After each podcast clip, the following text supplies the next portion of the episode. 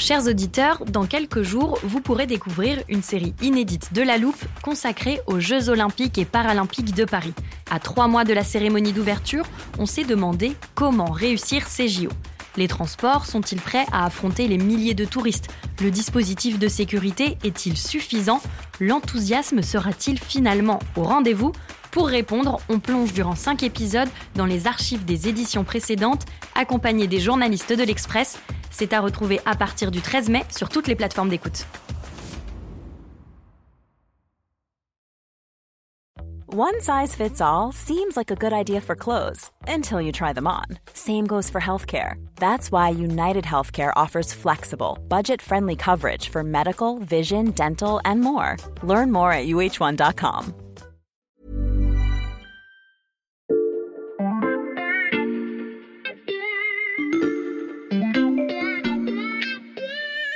Salut, c'est Xavier Yvon. Cette semaine, dans la loupe, je vous propose d'écouter ou de réécouter notre série sur l'histoire de l'Ukraine présentée par Margot Lanuzel.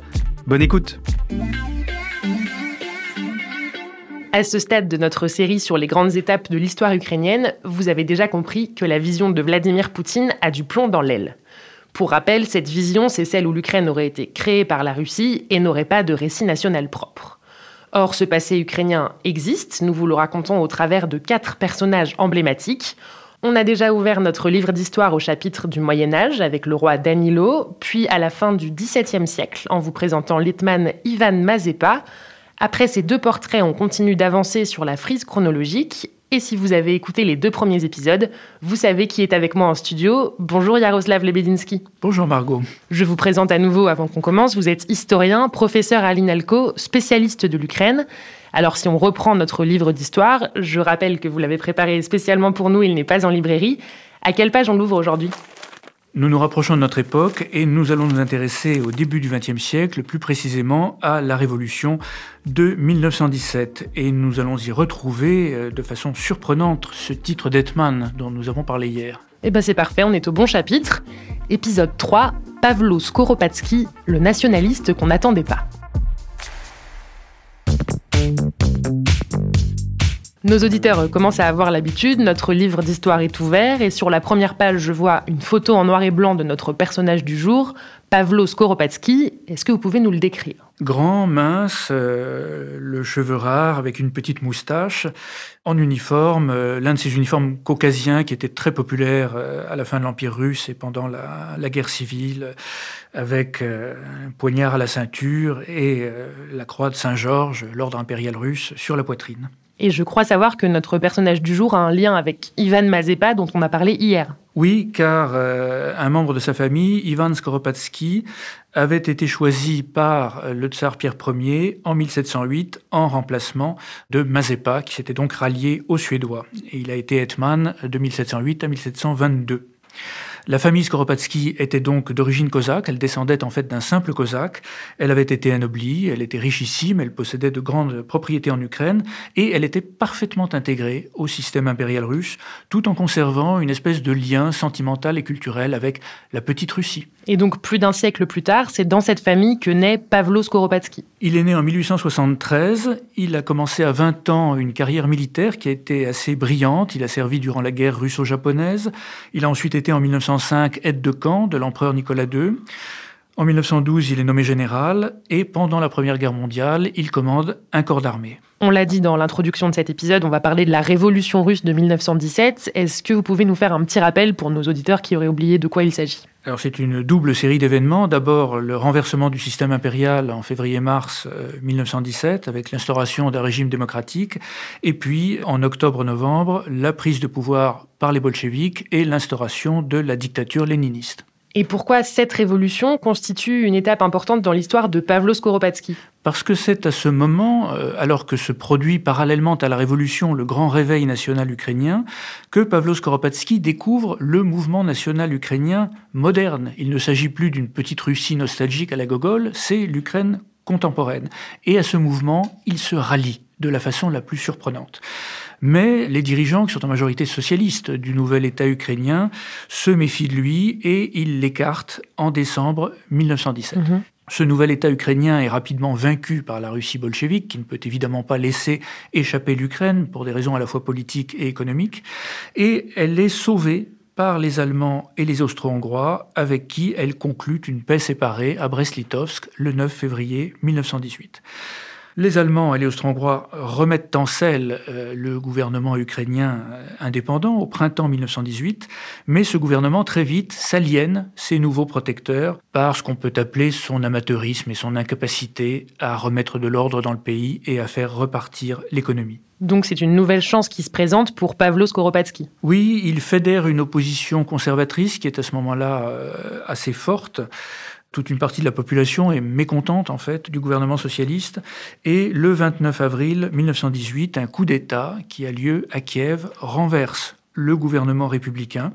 Euh, un congrès des agriculteurs qui se dit être le représentant de la terre ukrainienne, de ceux qui possèdent la terre ukrainienne, élit Skoropadsky Hetman de toute l'Ukraine, donc ressuscite pour lui l'ancien titre cosaque et lui confie temporairement des pouvoirs dictatoriaux donc Hetman de toute l'Ukraine, et ses pouvoirs, il va les conserver pendant combien de temps? Ça a été une expérience assez brève, elle n'a duré que sept mois et demi, euh, de fin avril à mi-décembre 1918, et euh, son bilan est controversé. Les détracteurs de Letman, euh, tant ukrainiens qu'étrangers, ont fait de lui un agent des Allemands, alors que les Allemands avaient été invités par le pouvoir étranger, et un réactionnaire qui aurait été manipulé par les grands propriétaires fonciers dont il était, et euh, par les capitalistes.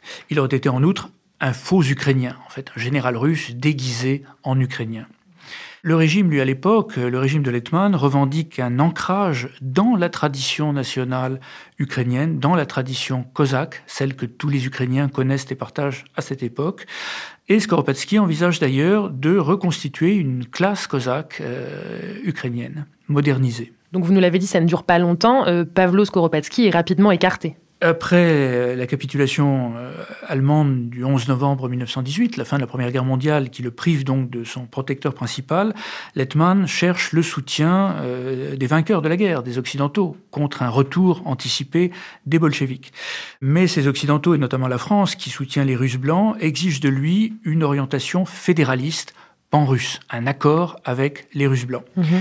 Euh, Skoropadsky euh, publie le 14 novembre 1918 une déclaration d'intention très floue en ce sens, évoquant une future fédération. Ça ne change rien au statut international de l'État ukrainien, mais cela sert de prétexte à un soulèvement qui était préparé de longue date par l'opposition socialiste.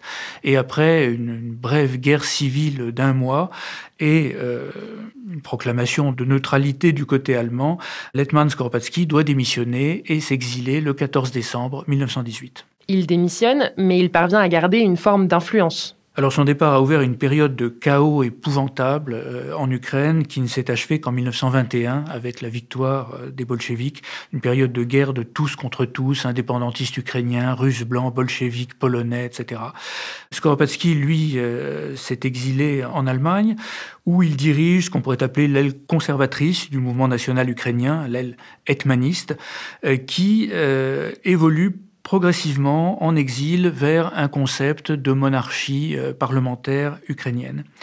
Et il meurt en avril 1945, à la fin euh, de la Seconde Guerre mondiale, lors d'un bombardement américain en Bavière. Ainsi s'achève donc l'histoire de cet homme rallié à la cause nationaliste alors que rien ne l'y prédestinait, on l'a bien compris. Et vous allez l'entendre, d'autres vont suivre ce parcours.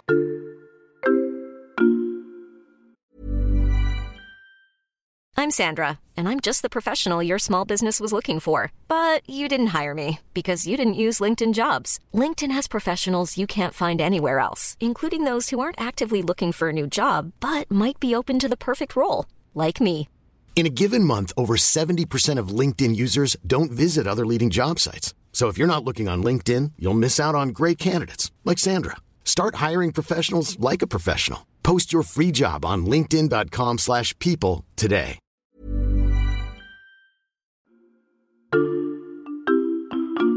Vous l'avez dit, Yaroslav Lebedinsky, cet hetman de toute l'Ukraine a divisé quand il était à la tête du pays. Il a ensuite été écarté du pouvoir. Finalement, quelle trace a-t-il laissé dans l'histoire de l'Ukraine? J'ai évoqué les critiques qui lui ont été euh, adressées. Du côté ukrainien, aujourd'hui, les historiens et certains hommes politiques actuels insistent plutôt sur l'œuvre tout à fait extraordinaire qui a été réalisée en très peu de temps. C'est-à-dire? C'est-à-dire que euh, Skoropadsky a obtenu la stabilisation économique du pays, il a présidé à la création d'institutions administratives, diplomatiques, militaires avec une armée, judiciaire, financière, et j'insiste beaucoup là-dessus, culturelles et pédagogiques, car ces questions, à l'époque, ont une grande importance pour l'affirmation euh, de l'identité ukrainienne.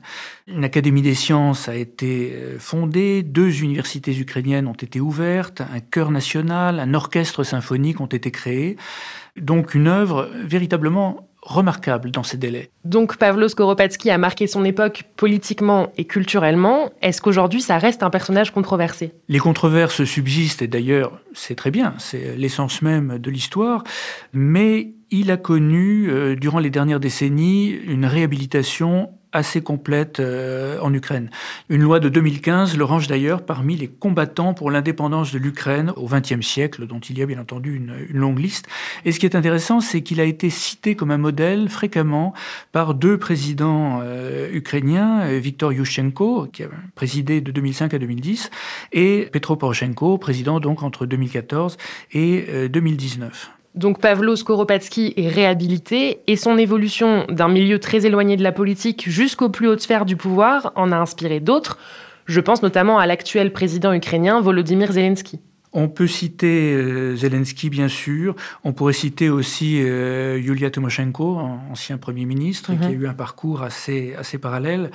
Euh, et si Skoropadsky fascine aujourd'hui les Ukrainiens, c'est à cause donc de cette œuvre de construction étatique, mais aussi à cause de ce ralliement, de cette cause ukrainienne, de cette idée ukrainienne qui attire parfois les partisans les plus surprenants et on pourrait parler d'une espèce de syndrome de Skoropadsky le syndrome de Skoropadsky. C'est pas facile à dire, mais c'est passionnant. Merci beaucoup pour ce troisième portrait, Yaroslav Lebedinsky. Merci et à demain. Demain, on se retrouve donc pour notre dernier épisode. On avancera un tout petit peu dans l'histoire. Et l'on reparlera de rapports euh, ukraino-allemands et d'un personnage très instrumentalisé par la Russie de Vladimir Poutine. Après trois épisodes, vous faites le teasing vous-même, c'est parfait. Je rappelle à nos auditeurs que ces quatre récits sont à retrouver dès aujourd'hui en kiosque dans un numéro de l'Express spécial Ukraine.